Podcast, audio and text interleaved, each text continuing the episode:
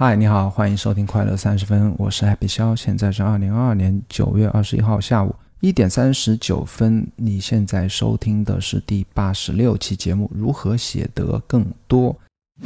本期播客由有知有行 APP 赞助。我认为呢，投资是除了健康之外，每个人最应该关注的话题。熟悉我的朋友应该知道，我曾经写过一些关于投资的文章，甚至还做过一期关于定投基金的视频。但这些内容呢都不够专业。如果你想系统学习投资知识，我推荐你使用有知有行 APP。它帮你学习投资知识，而且它不收费，不推荐股票，只从基本知识出发，让你学会投资的底层逻辑。创始人孟岩先生是一位令我十分尊敬的财富知识分享者。你也可以在 Show Notes 里面找到来自孟岩最新值得阅读的好文章以及播客链接。投资最好的时间是十年前，其次是现在。学习投资先看有知有行。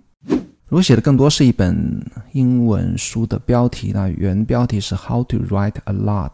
它是一本关于写作的书，也是一本关于效率的书。这是一本在写作这个领域非常知名的书，很多人都会推荐啊。我也是最近刚刚把它读完。其实这本书写的是挺流畅的，我读的也很流畅。那它讲的核心观点其实只有一个核心观点啊，那也只用一句话就可以概括。首先，我用作者自己的原话来和你分享一下，他这本书到底讲的是什么，如何到底如何写的更多呢？那作者说，写作效率是指。你没有做，但可以很容易做到的行动，你需要制定一个写作时间表，设定明确的目标，跟踪你的工作，奖励自己，并建立良好的习惯。那说白了，其实就是很多人想写的更多，想写的更有效率，以为有一个什么灵丹妙药啊！一看这本书这么厚，是不是又是一个好像解决你一个老大难的一个难题的这样一个一本书？那本来是指望啊，是不是有一个什么？神奇的方法诀窍，可以让自己是吧？就比平时的自己，或比其他人很快的就可以容易的写出大量的文字、文章啊等等嘛。那实际上还是没有啊，就是你以为是一个很了不起的一个方法，其实就是你需要在一个制定一个写作时间表啊，比方说周一、周三一、三、五写作，或一、三、五，或者说每一天的早上跟我一样是七点到九点写作，然后设定明确的目标，今天要完成什么，明天要完成什么，然后把这个时间表变成自己的习惯，那就这么简单而已啊，看似简单啊，其实作者前半部分呢是。剖析了一般的人碰到写作的这样一个难题啊，就写不出来，或者说不愿意坐下来写，或者说我没有时间，他什么工具，什么 writer's block 等等等等吧，有好多种借口啊，他就分析了所有你可能碰到的问题或者借口，然后逐一的攻破，然后就做呃把读者引导到这个。最终的解决方法上面来呀。后半部分他其实讲的是关于学术写作、学术写作，因为他自己是大学里面的那种教授啊，所以说他自己也需要写大量的学术类的文章。他这本书的目标读者其实也是大学老师啊，需要有学术写作的人啊。所以后半部分我就是草草的略过，那前半部分写的是还是非常好的。包括我读到后面啊，他还有一个很很棒的观点啊，我。把那个观点也写成一篇 blog，但是是他说什么？他有一句话说的非常棒啊，他说是关于写作习惯。或者说，你你这这句话你运用到别的习惯也是一样的。他说不应该以不写奖励写，什么是什么意思呢？比方说你哎，我现在开始每天早上写，对不对？或者说早上六点到八点钟写两个小时，那我哎我已经连续写了四天了，然后这四天加起来呢，比我上个月可能一个月写的东西还多，那我是不是应该停一下啊，休息个一周两周，是吧？我已经进度大大的超前。他说你不应该以不写。来讲那些，其实这背后有很多引申的，我想我想表达的观点啊，比方说。你写作本身就应该是你的奖励，你不应该把它是你如果以不写奖励写，首先你从潜意识里就把写作这件事情变成一个是吧？是你一个好像呃多大的付出、多辛苦的劳作，或者说你多不愿、多不情愿去做的一件事情，你就把它呃无形的就给自己下了一个把写作下了一个非常不好的一个定义啊。除此之外呢，如果写一阵不写一阵，写一阵不写一阵的话，其实你对于你自建立一个写作习惯其实是不太好的，会有。中断啊，那习惯的最大敌人就是不连续啊，所以说你不应该以不写奖励写。OK，那我想本来想自己就说依着这本书的前半部分的一些小标题或者说他的提纲来和你分享一下他非常有趣的一些建议啊。但是我前两天读到一篇来自于 Oliver Berkman 的 blog 文章，他其实写的也也挺棒啊。那，也是关于这本书，他有些段落其实就是把我想讲的话都已经就已经讲出来了。那这篇文章叫做 No Escape，没有。解药，或者说没有出口、没有逃掉的一个地方吧，就或者说这个世界上没有灵丹妙药。他花一一整个段落来讲了这些作者驳斥的那些一个又一个的一些观点啊，一些借口啊，我跟你分享一下。比方说，他说，如果除了周二和周六我太忙无法写作怎么办？那就把你的写作安排在周二和周周六。如果我在开始之前需要做更多的研究怎么办？那么就把研究当做写作的一部分，在预定的时间进行。如果我真的需要一张新桌、新桌子、新椅子或新电脑怎么办？好吧，但无论如何要马上开始你的行动，并同时处理这些事情。如果我是那种讨厌时间表的人怎么办？那也没关系，这是合理的。但是，也许你能看出来这一点，你仍旧需要一个时间表。就是说，每个人都会有自己的借口啊。其实我自己之前不能连续写，也是有自己很多的借口。那这些借口其实就是刚才讲的这这。中间的一个，那其实这本书最大的用处呢，前半部分最大的用处就是告诉人们，除了每天写之外呢，别无他法。你你如果想写的更多，只有抛开你这所有的这些借口，每天找一个固定时间去坐下来，然后开始去写啊。比方说一个小时，或者说半个小时，或者说两个小时。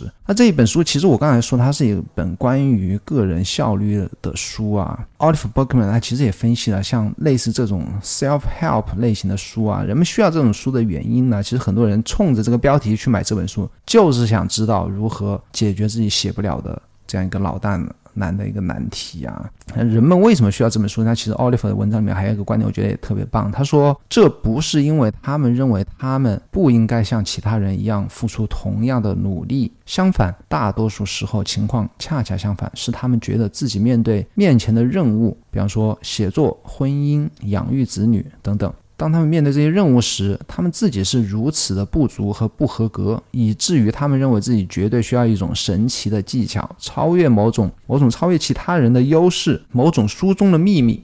如果他们有半点机会不把一切搞砸的话，什么意思？就是说他们。不是不想努力，而是觉得自己可能搞不定这些很难的事情，是吧？比方写作，自己就没有办法去写得更好，写得更多；养育子女，没有办法成为一个好的父母，所以说他们需要一些是吧秘密或诀窍来帮助他们。那实际上呢？实际上，特别是我现在发现啊，包括奥利弗自己写的那本书什么《Four Thousand Weeks》，其实就告诉你你。个人的时间是有限的，你没有必要也无法去追逐与时间赛跑啊。包括这本书《How to Write a Lot》，其实就是关于没有什么技巧是能够帮助你 write a lot，只有你每天屁股坐在板凳上两个小时才能 write a lot。所以结论是什么？结论就是说，这还是奥利弗的原话。他说，如果坏消息是没有一个你还没有发现的别人可能还在传授的天才技术，那么好消息是你不需要一个这样的一个天才技术，你的资源完。全可以胜任这项工作，什么意思呢？就是说坏消息是没有什么诀窍和秘密，好消息是什么？好像是如果你做不到，那么其他人做不到。如果这件事很难，那么对于其他人也一样的难。而且你自己的资源、你的能力、你的时间、你的天赋，完全是可以胜任这件事情的。需要做的就是什么啊？需要做的就是你去。用笨方法坐下来开始做这些事情。OK，那这是 Oliver Berkman 的叫做 No Escape 的一篇文章，是关于 Write a Lot。我讲回我自己啊，我自己也是有大量的借口。我曾经是做过一个，我相信是很少有人有了这样一个经历的一件事情啊，就是我在二一年，其实是从二零年十一月份我开始注册了 Happy 小点 com 这个。blog，然后搭建了 blog 之后呢，我从二零年十一月一号一直到二一年的十一期间啊，我是一天都没落下，连续写了将近三百六十天的 blog。那段时间，我觉得，其实我那个时候写的东西，我现在回回头来看啊，都是有时候不能被称作一篇文章，但还是每天写出了几百字啊，这我觉得还是非常了不起的。但是今年开始呢，去年应该从去年十一开始就开始慢慢的不写，就越不写就越没有没有灵感或者没有时间去写啊。我现在也有一些在现想重新开始写呢，又又会给自己找一些借口。在看这本书之前，我会跟自己说，哎，我的时间时长被打扰。比方说，我之前是把时间放在每天中午啊，其实中午在公司，哪怕我不去吃午饭，还是有时候会被打扰。有时候要出差呀，或者说工作上午的会没开完呢，工作没搞完呢，哪怕是中午吃饭时间，也没有时间能够很好的来写作啊，这是一个借口啊。另外一个借口也是我给自己的，就说没有灵感，没有点子，是不是？这个是大部分都会用到的一个借口啊。那其实我现在在读完这本书之后呢，包括《How to Write a Lot》，它里面书里面就写了，写作并不是说你早上花一个小时，你就一定要在这个一个小时里面写完两个章节，或者写完一篇 blog，或者说说至少写完十个句子，甚至两个段落。其实你就在一个小时里面，如果你需要做。做研究找资料，你这一个小时里面，你只是在网上去找和你点子相关的资料，或者就是只是去找点子而已。你真的去把这一个小时的时间，什么其他事情都干扰都排除掉，去用来去想你的 blog 的点子，那其实它也是一个写作的一部分啊。我觉得这个也是一个非常好的一个想法，就是你当你去决定去做这件事情呢，并不是说你一定要在单位时间里面有所产出啊，这个是不一定的。所以呢，我现在就。是，也是看完这本书之后，就把写作时间从中午挪到早上。那我早上的本来是阅读的两个小时，我就挪到中午和其他白天其他的时间。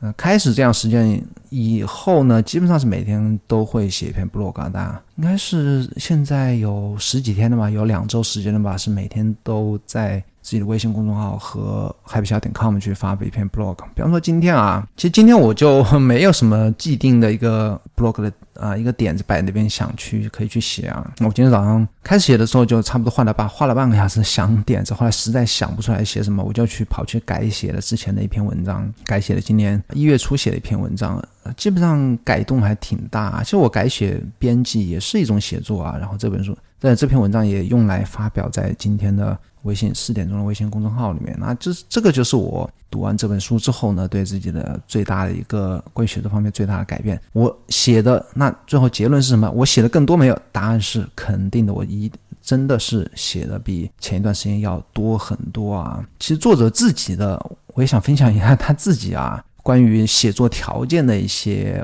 状态啊，他用的电脑永远是最落伍的电脑，最破旧的电脑。他尽管他是应该是啊，电脑这些装备是不缺钱的，毕竟是大学老师，对不对？然后他写作的环境是什么呢？他几乎就在任何地方都可以写啊，他经常会，他不太去那种图书馆，学校图书馆因为人比较多，然后他就是找那种学校的旮旯角落里面，比方说某一个储藏室啊，或者说某一个实验室的角落没有人的地方啊，用那种非常破，就是廉价的塑料，他放了一些图片啊，那些塑料椅子啊，然后桌子也呃散，就是那种实验室那种破桌子角落里面破着，他就在那个那种样的地方写啊，他甚至说。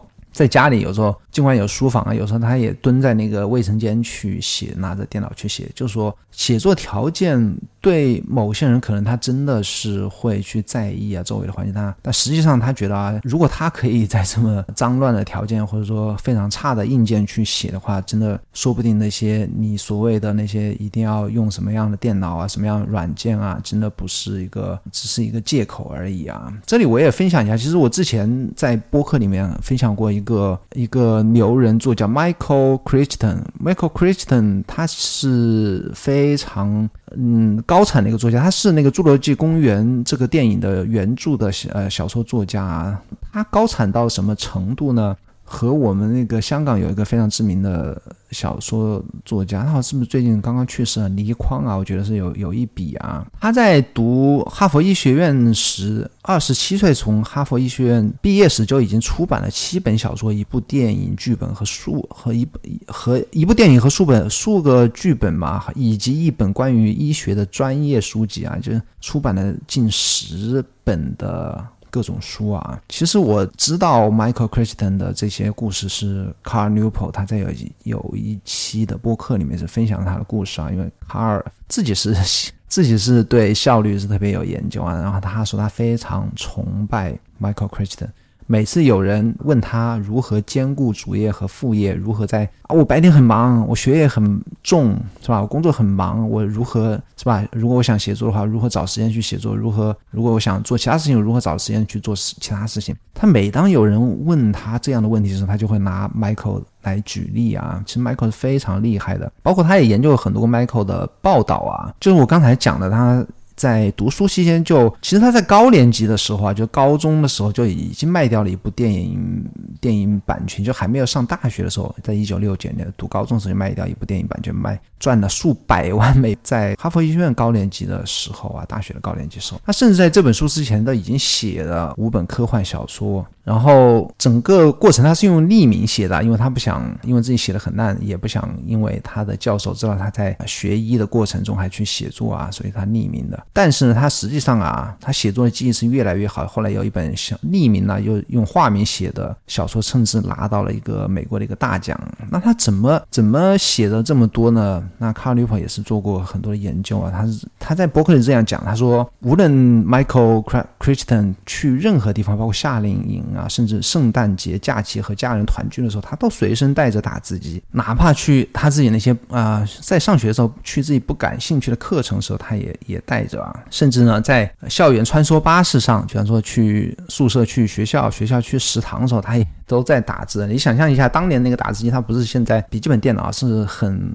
你经常会看到那复古打字机，它是个子很大又很笨重那种打字机啊。他就是说，连坐巴士的时候都在打字啊，在医院实习的时候，夜间休息的时候，别人都在睡觉，他也在自己睡觉的房间打字，就除了必须要做的事情上学之外，他全部在打字。一九七零年，《纽约时报》报道说，他可以每天写作十六个小时，甚至。连续两个礼拜写，每天写十六个小时，每天写一万字啊！最后，Michael 是提前离开了哈佛医学院的博士后项目，因为他太有钱。太成功，不需要再研究医学了，赚了足够多的钱呢。所以麦那个卡尔利霍每次回答听众的问题啊，类似的问题，就说如何兼顾主业和副业，如何写的更多，他都说你可以听一个平庸的回答，那就是抽空写你的论文，或者说你可以听一个令人激动的回答，那么就是什么呢？像 Michael 那样每天工作十六个小时啊。我举这个例子是想说什么？就说你所谓的那些借口啊，其实真的是个世界上有人。就是无时不刻、无处不在的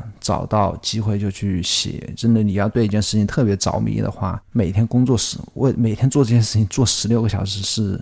可能呢，这至少是有人可以做到的啊。然后做到这样的人呢，他也是最终是在自己热爱的事业上是获得了成功啊。OK，那我过去一周的实际经历呢，其实我最近啊，今天包括今天在找那个 idea 的时候，我翻看了二一年的二一年九月的同期的那些 daily notes 啊。其实我二一年整年的是非常努力的一年，包括一年有在经营 Happy Project，就是一个类似于会员服务吧，就是每天要给这个 Happy Project 会员去做一些制定、制作一些内容吧。其实产出是非常的大，我读了很多很多的书啊，就几乎每周一本书，然后写大量的笔记啊，或者说文章的分享啊，制作 BTS 播客啊。那去年一年就是大量产出，但很少使用推特啊。然后，然后去年。停止会员项目之后呢，反而写作也停止了。